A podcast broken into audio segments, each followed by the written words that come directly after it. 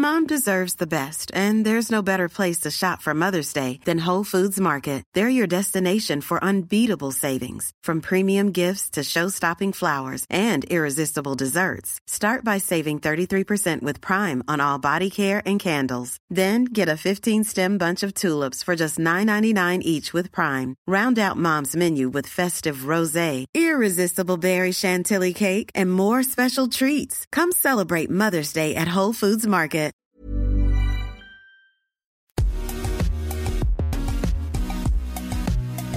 Bonjour à toutes et à tous, bienvenue dans Poulain Rafut. Ravi de vous retrouver pour ce nouveau numéro avec bien sûr l'excellent Arnaud Beurdelet. Salut Arnaud.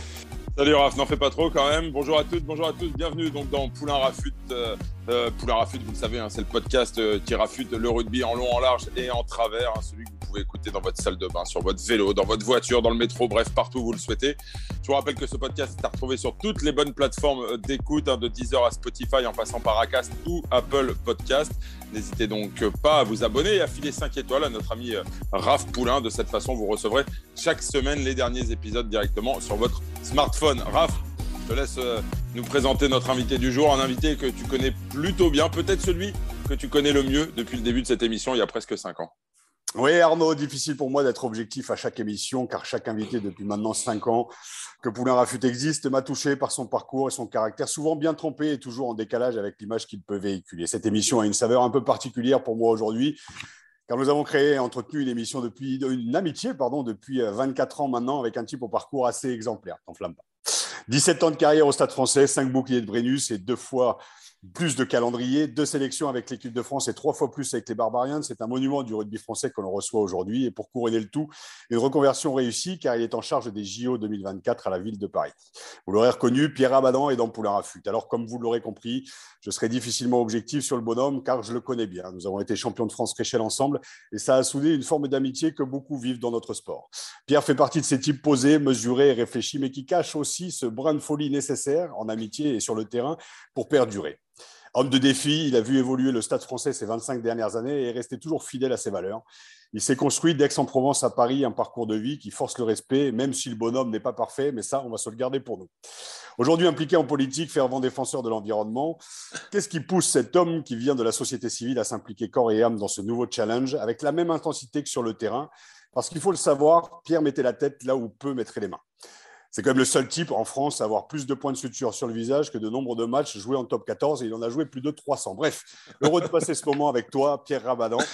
Et bienvenue dans Poulain la flûte, comme tu aimes à me charrier depuis des années maintenant. Salut Pierre. Salut les gars.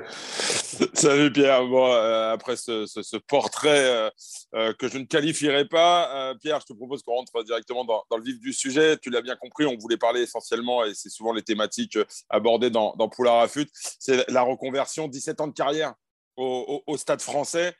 et du jour au lendemain, ou presque, hein, je crois que la transition a été très, très, très brève, une reconversion dans la politique. alors, oui, il y avait eu cet engagement à Prova, il y a eu cet engagement aussi euh, lorsque le, le club a connu quelques difficultés euh, qui t'étaient propres.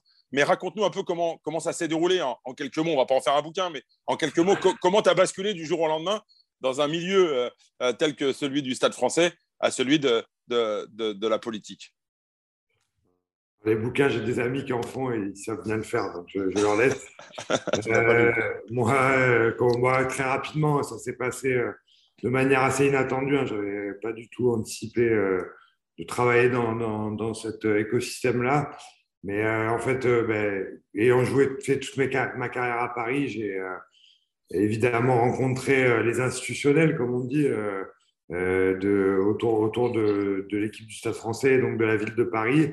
Et j'ai fait, au travers de la construction du Stade Jean-Bouin, notamment la connaissance du, maire, de Paris de l'époque et de sa première adjointe qui était Anne Hidalgo, en charge notamment de, des questions d'urbanisme et donc qui a beaucoup œuvré à la construction du stade jean et puis euh, s'est développé une, une, relation amicale euh, vraiment euh, tout à fait classique, mais on se voyait assez peu hein, finalement, puisque à part sur quelques matchs dans l'année, mais voilà, on, on s'appréciait.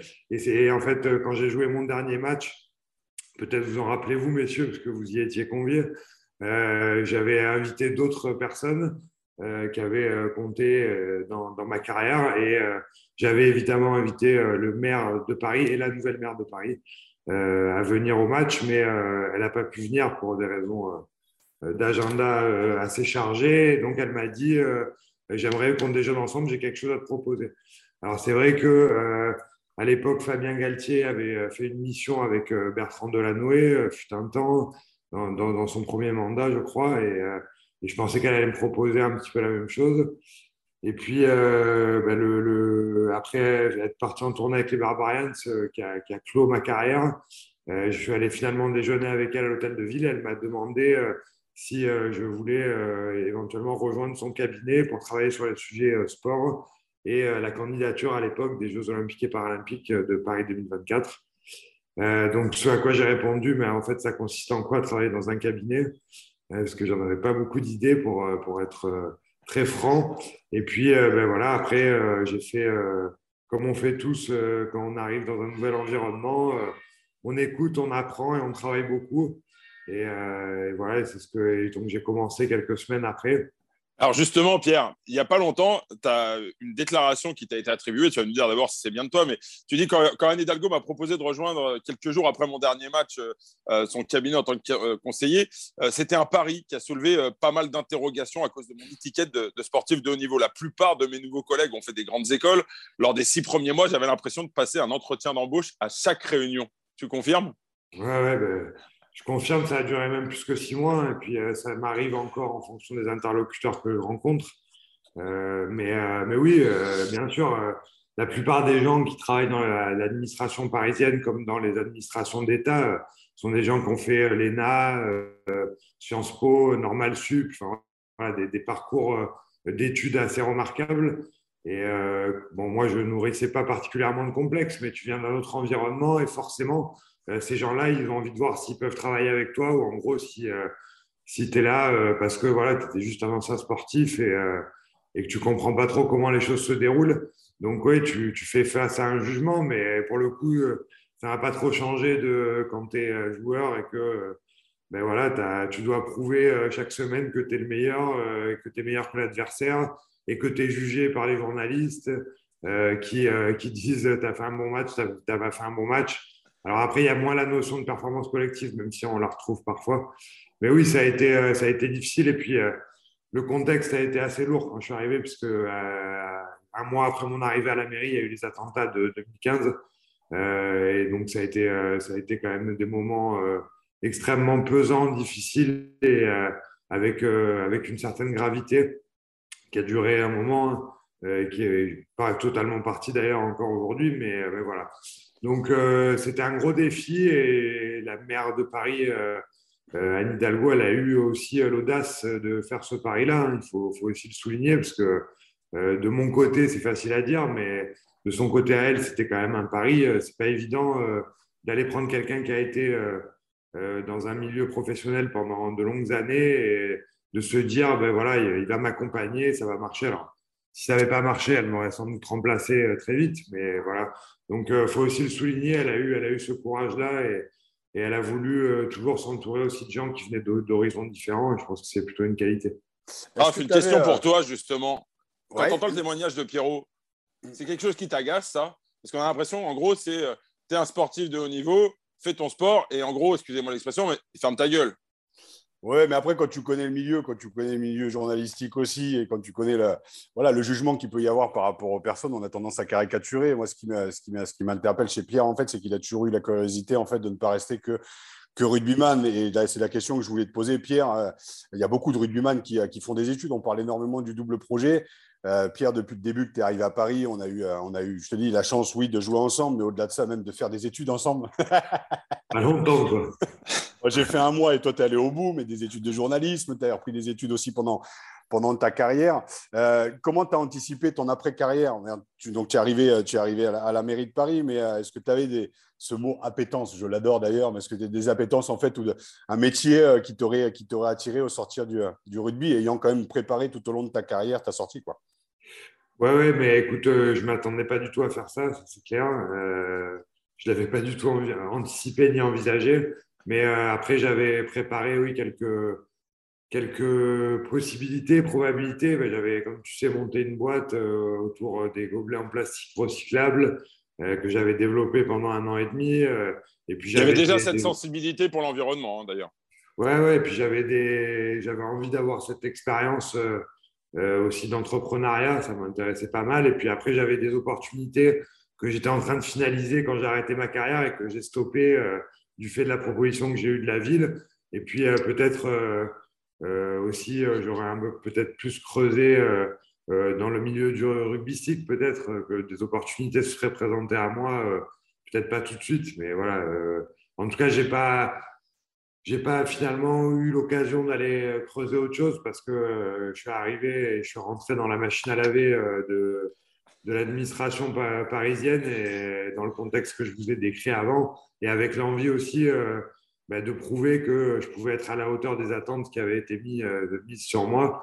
Euh, mais euh, mais c'était très enrichissant, ça a été très très dur parce qu'on s'imagine assez peu quand on est à l'extérieur la complexité des grandes administrations françaises. C'est aussi ce qui fait leur force, hein, ce qui leur permet de livrer des, un, certain, nombre conséquent de choses, de, sur, de, de, surmonter des crises. Et on en a connu quelques-unes ces dernières années. Euh, de s'adapter, voilà, de, de, répondre présent à un certain nombre de, paramètres. Mais, euh, mais par contre, c'est extrêmement complexe quand, on n'est pas habitué à ça, à son, à son, fonctionnement. Alors en plus, tu rajoutes à ça euh, l'aspect politique et difficulté d'entente parfois entre les gens. Alors justement, Pierre, une question quand même, quand on a préparé l'émission avec Raph, euh, tu as passé 17 ans à prendre des coups, à te faire recoudre. Euh, Raph le disait, peut-être plus de points de suture sur le visage que de matchs joués en, top 14, à te faire opérer pour diverses blessures. Euh, on dit que la politique est un milieu violent où tous les coups sont, permis. Est-ce qu'il y a une part de masochisme quelque part dans ton choix à se dire, bah, moi j'aime ça, je vais continuer à aller chercher à prendre des coups?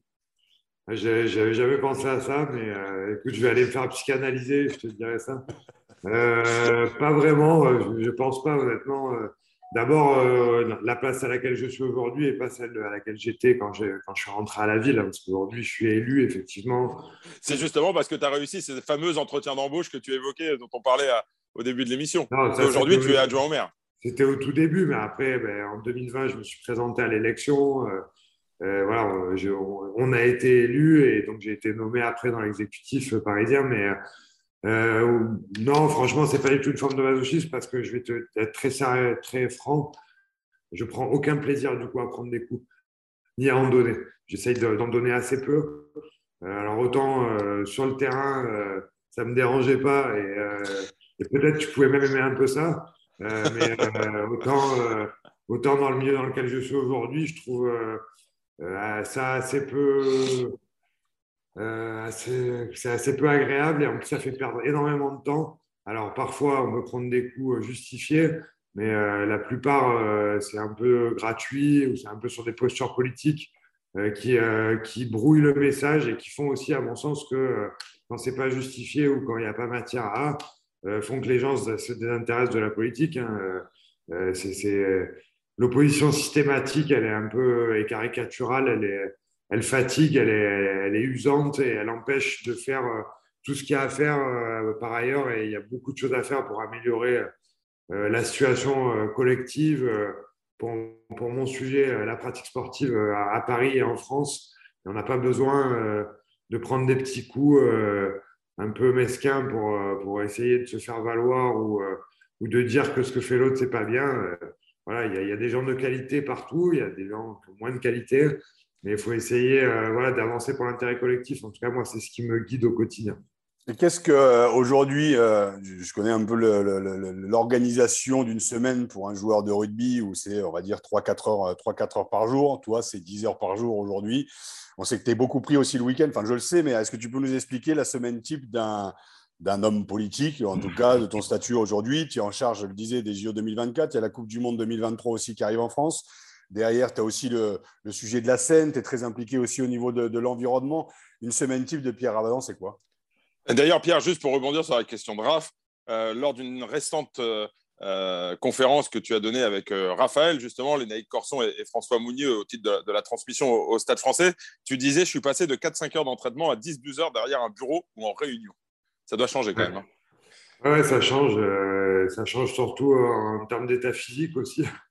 Mais alors, un des aspects positifs de, de ce que je fais aujourd'hui, c'est que il n'y a pas de routine. Parce que pour le coup, euh, même si c'est vrai que je passe trop de temps en réunion et derrière un bureau, et euh, je fais quand même, j'ai un, agenda qui évolue et qui change euh, parfois radicalement d'une semaine à l'autre et qui est vraiment hyper diversifié. C'est-à-dire que je peux avoir un rendez-vous à Matignon ou dans un ministère le, matin et, et, deux heures plus tard être euh, je sais pas, à l'autre bout de Paris, euh, dans un petit club de 40 licenciés, à discuter euh, de, des, subventions, de leurs problématiques, des, problèmes de créneaux, etc. Donc, cette diversité de cadres, elle me plaît bien. ou voilà, aller visiter une usine de refroidissement qui utilise l'eau de la Seine, ce que, ce que je fais en ce moment, pour, pour comprendre comment ça fonctionne et voir ce qui peut être amélioré, etc. Donc, euh, c'est très différent. Ce qui est vrai, ce que tu as dit, Raph, c'est que euh, c'est très prenant. Euh, je, alors, je, le, le, matin, je démarre pas très tôt parce que j'essaye d'occuper de, mes occupations familiales matinales, de, déposer ma fille à l'école. Et puis après, par contre, c'est vrai que je rentre jamais avant 20 Et trois soirs par semaine, je rentre bien plus tard. Et je, surtout, je bosse tous les week-ends. Alors, le Covid a un peu perturbé ça dans, dans le mauvais sens, hein, parce qu'il n'y avait plus d'événements le week-end, donc euh, euh, c'était un petit peu différent, mais évidemment, depuis qu'on est sorti des restrictions sanitaires, euh, et, fort heureusement, c'est reparti de manière assez intense. Et donc, ben, le week-end, tu as tous les événements sportifs, tu as l'occasion d'aller voir les clubs parisiens ou des grandes compétitions internationales, parce qu'on en, on en accueille beaucoup à Paris.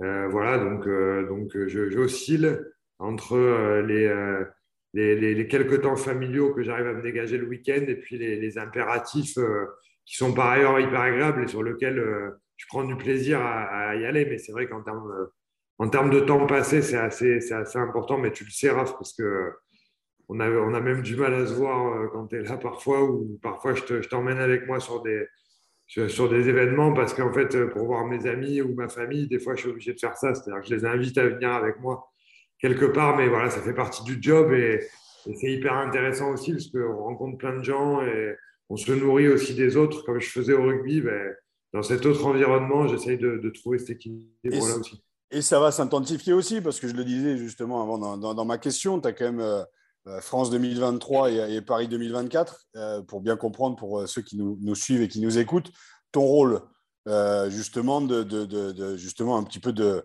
chef organisation, enfin je le prends comme ça par rapport à Paris 2024, quel, est ton quel est ton rôle en fait? Quel est ton, ton, quotidien? Comment on anticipe justement? Il y a surtout avec cette approche aussi environnementale qui est hyper importante pour toi. En fait, tu voulais des JOV, on en avait parlé. quel, est, quel, est ton, quel est ton rôle en tout cas? Comment on anticipe justement ces deux gros événements qui arrivent? Mon, rôle, c'est euh, pour la ville de Paris de représenter euh, les intérêts de la ville euh, et le déroulement de tout ce qui va se passer sur le territoire parisien pendant ces événements. Alors, sur la Coupe du Monde de rugby, c'est un événement hyper important dans l'absolu et en particulier, évidemment, pour moi. C'est un peu un positionnement particulier parce qu'on n'a pas de stade qui va accueillir des matchs à Paris même, mais ce sera pour la plupart des matchs au Stade de France. Mais il y aura forcément une grande partie de, des spectateurs et euh, des gens qui vont venir pour la Coupe du Monde euh, à Paris, notamment pour les phases finales, hein, le match d'ouverture et les phases finales qui seront au Stade de France, qui se reporteront sur Paris. Donc on veut aussi évidemment mettre le rugby en valeur et tout le programme d'accompagnement autour de la Coupe du Monde 2023. Donc on travaille là-dessus et puis aussi le sujet de l'accueil des médias internationaux, toute la technique euh, autour de, ce qui s'appelle l'International Broadcast Center qui devrait être à Paris et euh, dont on parle avec euh, France 2023. Sur les jeux, c'est encore autre chose parce que les jeux, on est la ville haute. on reçoit plus de la moitié, territorialement parlant, des, des, épreuves des Jeux olympiques et paralympiques. on a un nouveau concept de jeu. Raph, tu l'as évoqué rapidement, mais bon, c'est peut-être pas le lieu pour expliquer ça, mais on sort des stades, on va faire des compétitions au cœur de ville sur la place de la Concorde, sur les Invalides, sur le Trocadéro, sur le Champ de Mars, et utiliser aussi les infrastructures qu'on a normalement. Puis évidemment, il y a le sujet de la cérémonie hors, stade aussi. Donc, tout ça, ce sont des nouvelles normes, des choses qui ne se sont jamais faites avec un événement d'une ampleur qu'on n'a jamais organisé en France. donc, euh, c'est multifactoriel. Je fais euh, des, dizaines de réunions sur le sujet. J'ai des équipes euh, qui travaillent à la ville, évidemment, mais aussi au comité d'organisation, au niveau de l'État et de toutes les collectivités hautes. c'est vraiment, les, jeux, c'est 32 championnats du monde au même endroit, au même moment. Donc, c'est un truc, c'est faramineux, mais en même temps, c'est super excitant parce que voilà, on est en train de créer un nouveau modèle avec des difficultés. Hein. On s'est mis des contraintes très fortes, notamment environnementales, et on, et on, on, crée finalement, on veut créer des nouvelles normes d'événements euh, qui soient plus en phase avec euh, les attentes et les nécessités d'aujourd'hui. Donc euh, voilà, moi je, coordonne avec la maire évidemment le travail de la ville de Paris, à la fois en tant que collectivité qui va accueillir beaucoup de, beaucoup de, de de compétition, mais aussi comme collectivité haute, c'est-à-dire celle qui est responsable finalement de la bonne organisation des Jeux, tant sur l'aspect euh, des constructions pérennes que sur tout le déroulé de l'accueil des spectateurs et la compétition pendant les 15 jours. Et après, j'en finis par là, on a aussi une forte volonté depuis le début d'avoir un impact local fort, que les Jeux servent à la transformation territoriale notamment de la ville de Paris, mais aussi et surtout presque de la Seine-Saint-Denis, qui va euh, vraiment bénéficier euh, d'une transformation euh, nécessaire pour ce territoire qui regroupe un certain nombre de difficultés. Et voilà. Ça me fait penser à un truc, euh, juste avant de continuer, Arnaud, ça me fait penser à cette Coupe du Monde qu'on avait fait en moins de 20 ans, euh, je ne sais pas si tu te souviens, à, Sydney, avec, avec une équipe d'abrutis d'ailleurs. Et on était allé sur le lieu des JO, en fait. Et beaucoup de lieux, en fait, tous les quatre ans, en fait, sont un petit peu abandonnés. je pense que l'exemple le plus édifiant, c'était en Grèce. L'idée, c'est pas de, justement de, de reproduire les mêmes... Euh, les mêmes, euh, les mêmes problèmes, c'est-à-dire que les lieux en fait sont utilisés un temps donné sur deux, trois mois, et puis après sont complètement abandonnés. Là, l'idée, c'est que ça puisse, ça puisse être périn pour, euh, pour la suite et pour, pour, pour Paris et son environnement. Exactement, mais ça, c'était les garanties qu'on a eues avant même euh, d'impliquer la candidature de Paris hein, par le CIO, de, coller ce qu'ils ont appelé l'agenda 2020 au CIO, d'avoir une nouvelle norme, c'est-à-dire de ne construire que ce qui serait utilisé et ce qui répondait à un besoin euh, après les jeux, en fait, que les jeux permettent de construire ces équipements, mais qu'en fait, ce soit des équipements qui répondent à un besoin déjà identifié avant d'accueillir les jeux. C'est pour ça que 95% des équipements de Paris 2024 sont déjà existants ou seront temporaires. c'est-à-dire qu'ils seront montés pour les jeux, mais euh, ce n'est pas euh, des infrastructures lourdes, pérennes, qui coûtent extrêmement cher. Donc ça, ça fait partie aussi euh, évidemment de, l'objectif basique des jeux. Et puis ça permet aussi de, réduire l'empreinte environnementale euh, dont on parlait, puisque notre objectif, c'est euh, tout compris d'émettre 50% de, gaz à effet de serre en moins que Londres en 2012. Donc voilà, c'est un objectif ambitieux, mais pour ça, on fait plein de choses. Et puis l'autre, symbole pour traduire un peu tout ça, euh, c'est évidemment euh, l'amélioration de la qualité de l'eau de la Seine, puisqu'on va y faire des épreuves en 2024, mais tout ça, c'est pas fait pour les Jeux. C'est fait pour qu'après 2024, on puisse euh, refaire des baignades temporaires dans la Seine, comme c'était le cas au début du 20e. Pierre, quand on t'écoute, on te sent pleinement épanoui hein, dans cette nouvelle fonction, pleinement investi. Par rapport à ce que tu disais, le, milieu politique qui est un petit peu parfois euh, mesquin, hein, c'est pour reprendre un des termes que tu as, employé. À aucun moment, et c'est pour conclure sur cette thématique, à aucun moment tu t'es dit, mais, mais qu'est-ce que je fous là? Plein de fois, je me suis dit ça. Euh, si, si, ben, franchement, j'ai, vraiment, je prends beaucoup de plaisir dans ce que je fais, mais il y a des moments où c'est difficile, hein, il ne faut pas se le cacher, mais je crois que c'est dans tous les métiers pareil. Et pour le coup, ça, c'est quelque chose euh, que j'ai connu aussi dans le milieu sportif, hein, dans le rugby. Euh, tu as des moments de doute, tu as des moments où tu te sens dépassé, où tu te dis que ben, peut-être euh, en ayant fait d'autres choix, ça serait plus simple. Voilà, donc ça, ça fait aussi partie euh, de, de l'aventure, j'allais dire. Mais bon, il faut trouver un équilibre, des bases un peu solides aussi, et puis, Et puis, voilà, garder sa boussole, hein, savoir pourquoi tu fais ça, quels sont tes objectifs.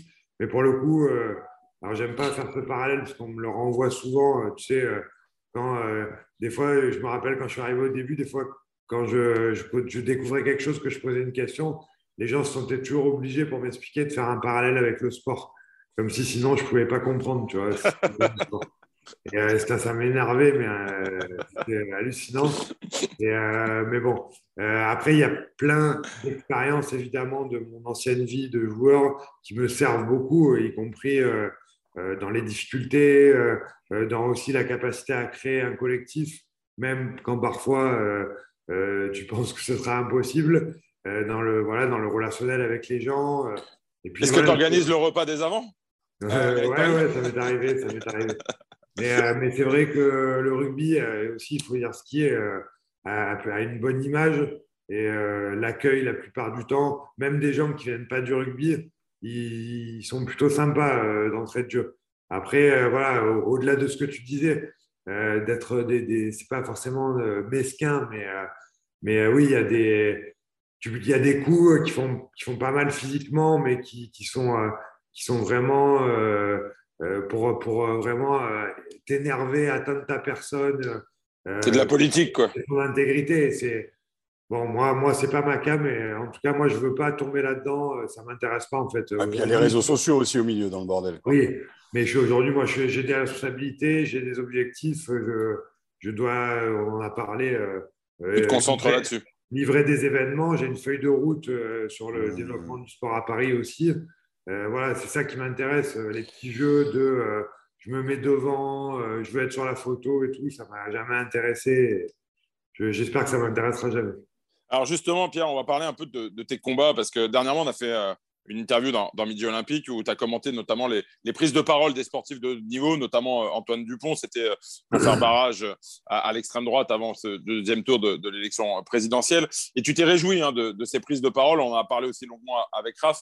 Euh, tu disais qu'il fallait justement que, les sportifs de haut niveau s'expriment davantage, prennent davantage position. Pourquoi cette, cette volonté, Pierre?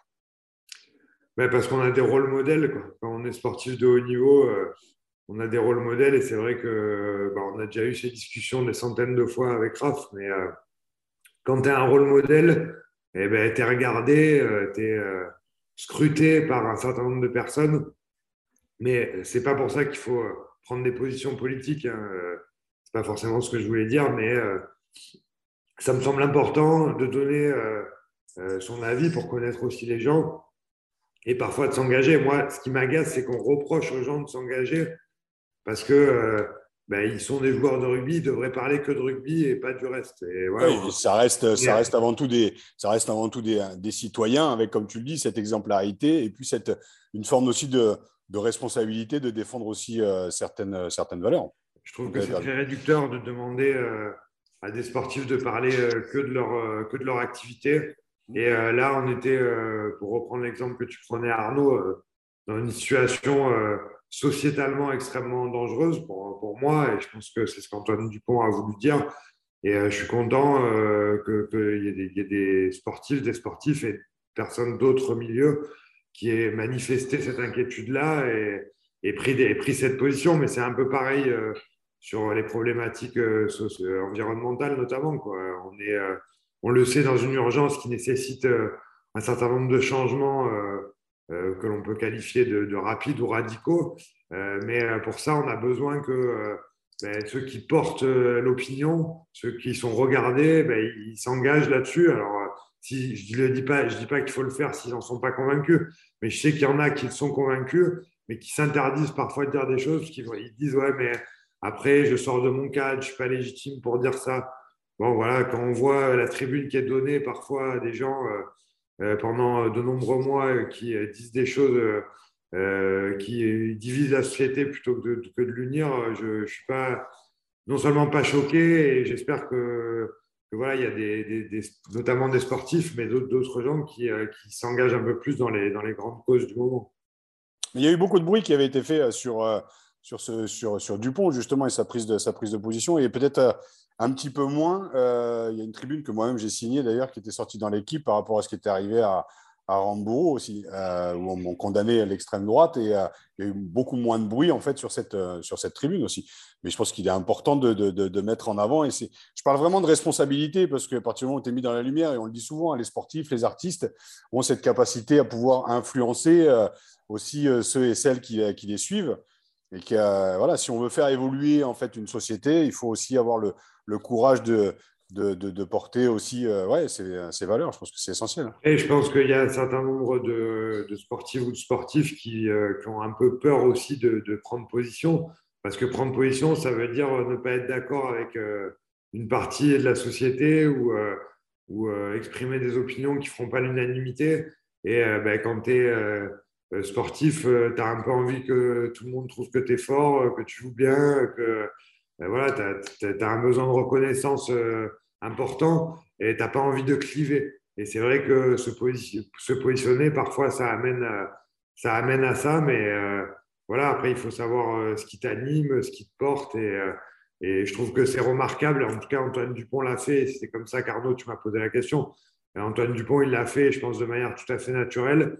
Et je trouve que voilà, le, débat, le débat de dire il n'aurait pas dû, pourquoi il fait ça, le mec, il est capitaine de l'équipe de France, c'est le meilleur joueur du monde de rugby.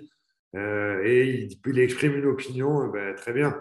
Quand je vois, euh, je, le redis, pardon, mais des dizaines de gens qui sur les plateaux télé expriment des opinions que les gens ne les connaît pas, ils sortent de nulle part et ils viennent exprimer des, discours de haine qui, qui, qui, blessent des gens et qui stigmatisent et qui divisent la société. Honnêtement, je suis pas choqué que des personnalités prennent des positions, même si parfois je suis pas d'accord avec eux.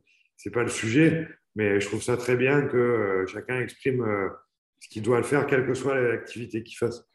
Alors justement, tes, combats, Pierre, j'aimerais qu'on en parle un peu. Quand tu es arrivé euh, d'abord dans l'entourage de, Anne Hidalgo à la, mairie de Paris, et ensuite quand tu es, es, devenu adjoint au maire, c'est quand même un, poste hyper important. Aujourd'hui, quelle est la tonalité euh, de, ton message, quelle est la tonalité de, ton combat, justement. Je prends un exemple tout bête, mais c'est vrai que par exemple, euh, la pratique du sport à Paris a parfois cette contrainte, notamment bah, liée à, l'espace. Hein, euh, on manque peut-être un peu de, terrain. les, clubs de rugby parisiens parfois souffrent hein, justement de, ce manque d'espace. Est-ce que ça fait partie de tes combats? Quelles sont globalement tes, envies, tes, aspirations justement pour, développer tout ça? Ouais, ben, tu sais, toi, tu étais déjà dans, ton autre vie de journaliste au milieu olympique, mais euh, à l'époque où on, a commencé à jouer, on était déjà dans ces problématiques-là, euh, de ne pas savoir euh, la veille où on s'entraînait le lendemain. de et c'était un club professionnel. Et c'était à un niveau professionnel. Donc oui, cette problématique, elle existe. On est une des villes les plus denses d'Europe et on a évidemment la volonté de développer la pratique, mais avec la contrainte d'un nombre de terrains euh, pas suffisant par, rapport à, par rapport aux besoins. Donc, bah, il faut s'adapter, il faut créer des, des, conditions de pratique qui soient, qui soient un peu plus souples. et puis, c'est des terrains qui sont aussi surutilisés, donc ça nécessite des investissements pour, pour les remplacer peut-être à une fréquence plus rapide qu'ailleurs. donc voilà, tout ça, c'est mes problématiques du quotidien, mais bien sûr, mon objectif euh, de fond, c'est euh, de continuer à développer la pratique euh, de l'activité physique de manière générale pour l'ensemble des couches de population et sportive pour ceux qui ont envie de faire ça dans le cadre d'une association ou d'un club. Et pour ça, à un nombre de terrains qu'on qu'on agrandit ou d'espaces sportifs qu'on agrandit, mais de manière pas aussi rapide que le, besoin, eh bien, il, faut, il faut trouver des nouvelles méthodes, c'est-à-dire euh, d'étendre les horaires, euh, de pouvoir pratiquer plus tard, euh, de, partager les espaces, de mieux mutualiser des espaces de pratique et de trouver une nouvelle manière ben, d'avoir des, nouveaux espaces sportifs. Par exemple, voilà, faire des nouvelles salles dans des pieds d'immeubles qui étaient peut-être avant des commerces qui aujourd'hui sont plus utilisés. On va dédier à des arts martiaux, par exemple, ce qui va nous permettre de libérer des créneaux dans des gymnases euh, où il y avait des sports qui pouvaient se faire dans des salles de manière traditionnelle. C'est aussi d'aller chercher euh, euh, des espaces sportifs dans les écoles qui ne sont pas utilisés en dehors des horaires scolaires et qui peuvent répondre à un besoin. Donc voilà, on a un certain nombre de marges de manœuvre qu'il faut continuer à explorer et puis continuer à construire des, à la fois des équipements et à la fois des dispositifs gratuits par la ville de Paris qui permettent aux gens qui sont éloignés de la pratique de s'y mettre, des, femmes qui parfois ont des ruptures de pratique, on le sait, plus jeunes que les hommes et, plus massives. Comment on fait pour aller les chercher? Des personnes âgées, qu'on appelle les seniors, des personnes qui sont dans un rythme professionnel qui ne leur permet pas de faire du sport ou qui n'ont pas pris cette habitude-là. Et puis, il y a ceux aussi qui n'ont pas les moyens. Il y a ceux qui ne peuvent pas payer une licence à 350 euros, leurs parents, quand c'est des enfants, ou, ou qui n'ont pas cette priorité-là. Donc, euh, on ne part pas de zéro, loin de là. Il y a beaucoup, beaucoup de choses qui ont déjà été mises en place. Mais euh, c'est un combat euh, qu'il faut continuer à développer. Puis, il faut aussi aider les clubs à se structurer. Alors, la phase immergée de l'iceberg, c'est les clubs pro. Et à Paris, à part le basket féminin, on a des clubs pro dans, parfois même plusieurs, dans toutes les disciplines de sport co. Donc, ça, ça, ça aussi nécessite beaucoup d'engagement de la ville. Mais euh, par ailleurs, tous les petits clubs, on en a plus de, plus de presque 4000 à Paris, euh, qui d'aider à se structurer, à répondre à une, offre qui évolue, à une demande qui, doit, qui évolue plutôt à une offre qui doit s'adapter aussi. Donc euh, voilà. Et toi, et toi, juste personnellement, tu n'es pas encore senior, mais tu en es où de ta pratique sportive, toi, personnellement? Là, on peut dire que je suis passé dans les seniors hein, maintenant, en termes de pratique. Non, ben, au regard de ce que je t'ai dit, Évidemment, je fais euh, plus assez de sport à mon goût. Euh, mais euh, bon, déjà quand j'ai arrêté, il fallait que je récupère un peu parce que je n'étais pas, en, chargé au niveau du pas dans un très bel état physique. Mais là, ça va mieux et ben, j'essaye de faire au moins de courir une fois par semaine et puis de temps en temps d'aller voir un truc que j'aimais déjà pas trop quand je jouais, mais pour, pour me renforcer un peu musculairement, histoire de ne pas finir voûté à 50 ans. Quoi on te voit parfois sur les réseaux sociaux euh, poser fièrement à l'issue d'une course, un 10 km, un semi-marathon. Est-ce que c'est juste pour la photo ou est-ce que tu as réellement fait la course, Pierre? Non, non, j'essaye de. Alors, je ne les fais pas toutes, hein, parce que comme il y en a beaucoup euh, et que je donne beaucoup, euh, notamment de départ, je fais beaucoup rire Raph d'ailleurs à chaque fois. Mais, mais globalement, j'essaye, j'en fais. Les 10 km, je les fais presque toutes. après, au-delà, c'est un peu plus dur pour moi. Mais, euh, mais j'ai des objectifs. Là, je dois faire le, semi l'année prochaine et peut-être le marathon en 2024. Mais euh, voilà, il faut après euh, s'astreindre à une, à une rigueur d'entraînement qu'aujourd'hui, je n'arrive pas à caler dans mon agenda. Mais, mais j'ai espoir que ça, que ça aille mieux. Et puis après, je, je me suis remis à aller un peu à la salle parce que j'ai tellement perdu de, de, masse musculaire que après, ça devient problématique. Je commence à avoir des douleurs qui se réveillent de partout on en est tous à peu près là. Hein. Je crois que tous les anciens que je vois, euh, soit, soit ils gonflent comme une baudruche, soit euh, pour les autres, euh, ils perdent du poids et après, ils ont mal partout. Donc voilà, il faut, faut trouver le juste milieu, on va dire. Alors justement, on va parler un peu de, rugby, puis on va faire un petit, un petit flashback. Hein. on l'a dit, tu es l'homme d'un seul club, 17 hein. années de carrière professionnelle, des titres en pagaille, on ne va pas tous les citer.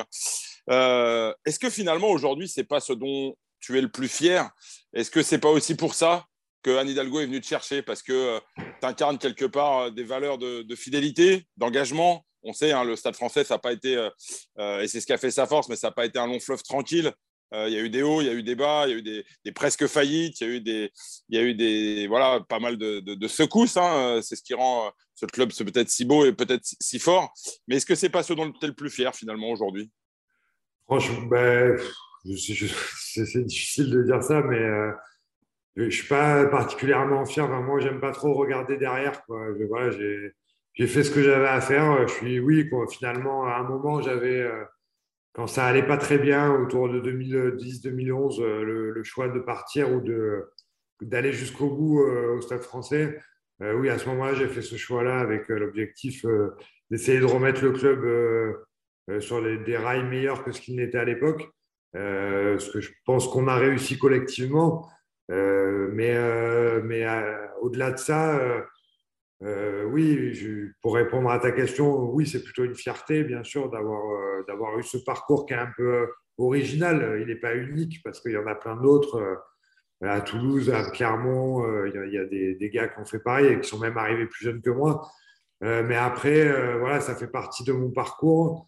je l'ai fait aussi parce que j'étais bien dans ce cadre-là pendant très longtemps, qu'on avait une équipe qui était ultra performante jusqu'aux années 2008-2009, on gagnait presque un an sur deux des titres. voilà, et que à ce moment-là, moi, j'arrivais la deuxième partie de ma carrière et, euh, je me suis pas, j'avais pas envie de partir quand ça allait moins bien, alors que j'avais connu le meilleur. Euh, voilà, donc j'avais aussi euh, cet engagement-là.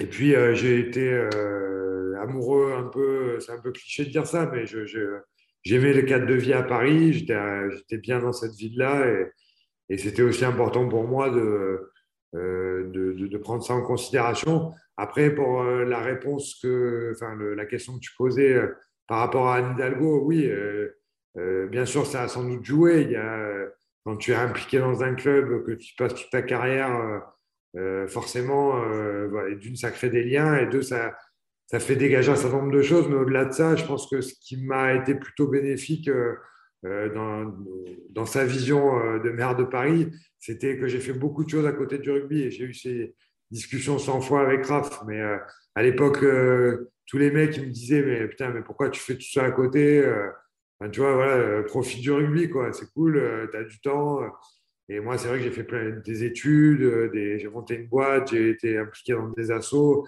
j'avais envie de voir de voir autre chose c'est ce qui m'alimentait c'est c'est ce qui me faisait plaisir et je pense que la diversité de ce parcours-là à côté du rugby m'a aussi servi, m'a ouvert des portes, m'a fait rencontrer des gens et euh, c'est peut-être ce qui m'a servi. Mais bien sûr, après, je suis très heureux d'avoir eu ce parcours-là parce que je l'ai choisi euh, du début à la fin. Euh, même si ça n'a pas été, comme tu l'as dit, toujours simple et fluide. Mais voilà, j'ai décidé d'arrêter en 2015, même si je n'étais pas en grande forme physique. Sur ma dernière année, je, souffrais beaucoup du dos, mais c'était ma dernière saison. Je savais que j'allais m'arrêter quoi qu'il arrive. Et en plus, ça s'est terminé de la plus belle manière. Donc, euh, voilà, donc c'était euh, chouette et j'ai eu l'impression de boucler la boucle. Ah, mais il y a ce côté euh, exemplaire. Et de, de, moi, il, y a, deux exemples, et tu me confirmeras peut-être, Pierre. C'était la période où Max, en fait, file, le, file le club. Justement, ça ne se termine pas comme on aurait voulu que ça se termine pour, pour lui. Et puis, il y avait eu des problèmes financiers où tu t'étais justement avec Sergio Parissé, tu avais accepté une, baisse de salaire, d'après ce que j'avais compris. Ou, il y, a cette partie-là, et puis l'autre partie, moi, sur ta dernière année aussi que tu fais au Stade français, il y a des mecs que j'ai recroisés il n'y a pas très longtemps qui m'ont dit en fait, moi, mon dernier match, mon premier match que j'ai joué en espoir, je l'ai joué face à Pierre Rabadan en espoir. Donc il y a ce côté, en fait, euh, ce côté euh, transmission qui est aussi important aussi, de montrer l'exemple. C'est con, mais une baisse de salaire à un moment donné où le club est en délicatesse, rejouer en espoir sur, sur ta dernière année, je trouve ça quand même assez. Euh, assez, ouais, assez exemplaire en fait. Mais il y a plein de petits exemples comme ça tout au long de, tout au long de ton parcours qui font que c'est, même si tu dis, voilà, tu n'aimes pas trop le mot fierté parce qu'il y a beaucoup d'humilité, c'est toujours l'équipe qui prime, mais quand même, tu as quand même un parcours qui est atypique, même si dans d'autres, même si dans d'autres clubs, il y a d'autres exemples. Mais il y a cette fidélité et puis il y a ce, ouais, de montrer l'exemple. C'est important de, de, le souligner. Voilà, tu prends ces cadeaux. Non, non, mais alors, juste pour revenir là-dessus, euh, euh, d'abord, euh, dire quand, j'ai joué en espoir, c'est parce que je reprenais. Et, mais c'est vrai que c'était super drôle parce que il y avait des mecs qui avaient, comme quand moi je suis arrivé en pro, 17, 18 ans de moins que moi. Et c'est vrai que c'était, c'était une symbolique assez sympa. Et on en a reparlé d'ailleurs avec certains joueurs. J'ai fait deux matchs, je crois, pour me remettre dans le rythme, hein, parce que j'avais eu six mois d'arrêt à cause de mon dos. Euh, et puis pour euh, après pouvoir enchaîner sur la fin de saison avec, avec la première l'équipe pro. Euh, donc ça, c'était un moment en tout cas singulier. je me souviens notamment, j'avais joué avec Danny Priso, là, qui est maintenant à La Rochelle. Et lui, il débutait à peine en senior, donc c'était marrant. Et après, ben oui, sur d'autres, tu as parlé du moment de baisse de salaire, etc. Ce qu'il faut dire, c'est que quand tu passes autant de temps dans un club, et euh, je crois que j'ai eu euh, neuf entraîneurs différents, neuf ou dix. Euh, comme je disais tout à l'heure, tu ne fais pas toujours l'unanimité, hein, tu n'es pas toujours accueilli les bras ouverts. Souvent, quand les mecs arrivent, ils ont envie de faire place propre. et donc, bah, à chaque fois, il faut s'adapter, s'adapter à, une nouvelle méthode de management, un nouveau fonctionnement. Et puis, il faut, il faut que ça colle. Quoi. Il faut que tu sois bon, il faut que tu sois au niveau euh, où, les, où les entraîneurs t'attendent, notamment parce que euh, sont peut-être plus exigeants avec quelqu'un qui est là depuis longtemps. et puis voilà, et puis il arrive que ça se passe pas très bien. Donc oui, j'ai vécu cinq, mais comme dans plein d'autres clubs, tout le monde le vit, hein, mais cinq ou six changements d'entraîneur au moment où je savais que l'avenir, mon avenir dans le club était joué sur un match pour savoir si j'allais être signé ou pas. Et je sais qu'il y a des entraîneurs qui ont essayé de m'écarter pour revenir. Voilà, j'ai entendu. On t'aira les noms. On t'aira les noms. Oui, euh, ça ne sert plus à rien maintenant parce qu'ils n'ont pas réussi pour le coup. Mais, euh, mais peu importe. Et peut-être s'ils avaient réussi, ça aurait été mieux ou moins bien, on ne sait pas. Mais voilà, en tout cas, moi, j'ai toujours été droit euh, à la fois dans le fonctionnement que j'ai eu avec le club. Et puis, peut-être parfois trop, j'ai mis l'intérêt du collectif toujours avant, avant le mien. Et c'était comme ça que je concevais le rugby. C'est pour ça que j'ai commencé à faire du rugby. Et c'est ce que j'ai retrouvé au Stade français quand j'y suis arrivé. Et c'est finalement ce qui m'a guidé toute ma carrière. Euh, et c'est ce qui m'a beaucoup plu aussi, euh, notamment euh, dans mon aventure, mon aventure avec les Barbarians. Parce que tu t'en parlais tout à l'heure. Voilà. De retrouver l'essence même de ce pourquoi tu fais ce sport. Et ce sport, c'est par définition euh, l'essence de, ce qu'est un sport collectif. Quoi. Tu ne peux pas fonctionner tout seul, quoi. ça ne marche pas. Et ça, je trouve que c'est passionnant dans les relations. Messieurs, on a été euh, très très long, on a beaucoup beaucoup parlé. Euh, voilà, couper, hein, les gars on est obligé de te poser la question pour conclure, Pierre. Mais toi, l'ancien joueur un peu emblématique du, du, Stade français, quel regard tu portes un peu aujourd'hui sur, sur les difficultés du club? Alors, j'imagine qu'il y a le regard de l'ancien joueur qui a passé tout un pan de sa vie au, sein du club. Et puis il y a le regard aussi de l'adjoint au maire qui est euh, responsable euh, quelque part des, résultats des, clubs de, sa ville. Est-ce que, est que ces deux regards sont les mêmes? Est-ce qu'ils sont un, peu différents? Est-ce que tu vis mal les soirs de défaite du, stade français? Euh, Oui, j'ai toujours mal vécu les, les, soirs de défaite. Euh, alors peut-être un peu moins mal maintenant que je joue plus, mais oui, ça me, ça me fâche beaucoup. Euh, non, je le vis, euh, je le vis avec difficulté. Euh, j'ai envie, évidemment, de voir le club à un autre niveau que celui auquel il est aujourd'hui, tant sur le contenu du jeu que sur leurs résultats. Et voilà, comme j'ai encore quelques contacts à la direction ou dans le sportif ou même encore chez les joueurs, je sais que c'est une situation qui, qui, qui, qui, satisfait personne. voilà, maintenant, il va falloir que ça évolue dans le bon sens. Parce qu'à Paris, tu peux pas euh, euh, rester dans le ventre mou euh, voilà, pour du, championnat. Il faut, il faut jouer les premiers rôles. C'est vrai au rugby, mais dans tous les sports, hein, par ailleurs, pour, les, pour les équipes parisiennes, pour attirer, il faut, il faut non seulement peut-être être un peu différent de, ce qui se fait ailleurs, mais par ailleurs avoir des bons, des bons résultats. Donc, tout ça est, et, euh, difficile. Hein. C'est une période compliquée pour le club euh, qui, dure un petit peu. Donc j'espère que, mais je reste aussi à ma place. Euh, je laisse faire ceux qui sont évidemment aux manettes, mais je continuerai à être le premier supporter du club. mais j'espère évidemment d'autres résultats en tant qu'ancien joueur comme en tant qu'adjoint au sport de la ville. Un vrai beau discours d'homme politique. Il était beaucoup moins bavard, Raph, quand il était joueur, quand il faisait une interview quand même. Hein. Non, non, non. Hein. non, non, non, non, c'est pareil, c'est peut-être un peu plus structuré, même si tu l'as toujours été, mais non, non ça, me, ça ne me choque pas du tout. je, me retiens, je, je, pourrais parler encore plus longtemps. Mais d'ailleurs, c'est un exercice euh, sur lequel euh, il y a encore du boulot à faire parce que généralement, tout est toujours trop long. Mais alors, euh, Parfois, quand je m'endors en écoutant Poulain Rafut, je me dis parler de Rafut. Alors écoute, si je suis ta petite berceuse du soir, Pierre, alors là, tu sais quoi, c'est l'un des plus beaux compliments que tu m'as fait ces 24 dernières années. Allez, Raph, c'est euh, l'heure de conclure. C'est toi qui as euh, les commandes du mot de la fin.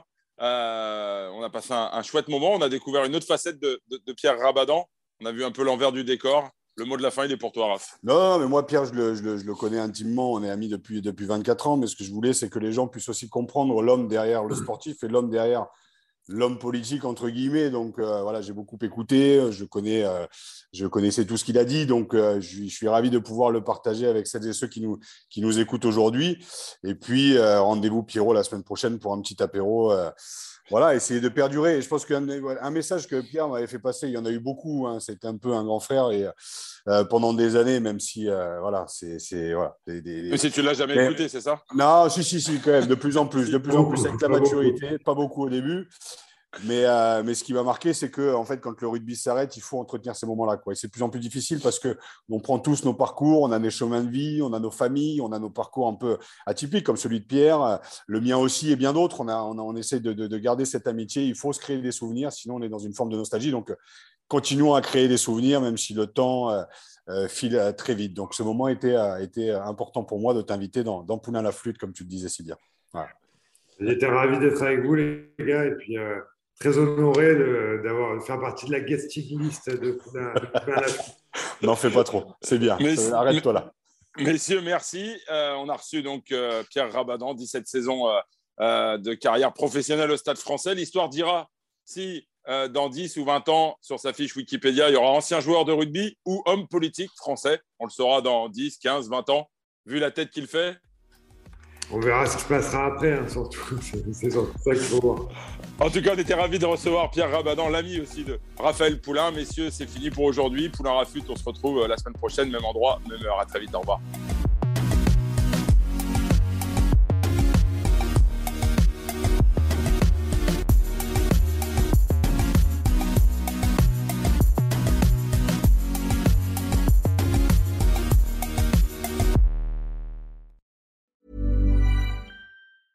Mom deserves the best, and there's no better place to shop for Mother's Day than Whole Foods Market. They're your destination for unbeatable savings, from premium gifts to show-stopping flowers and irresistible desserts. Start by saving 33% with Prime on all body care and candles. Then get a 15-stem bunch of tulips for just $9.99 each with Prime. Round out Mom's menu with festive rosé, irresistible berry chantilly cake, and more special treats. Come celebrate Mother's Day at Whole Foods Market.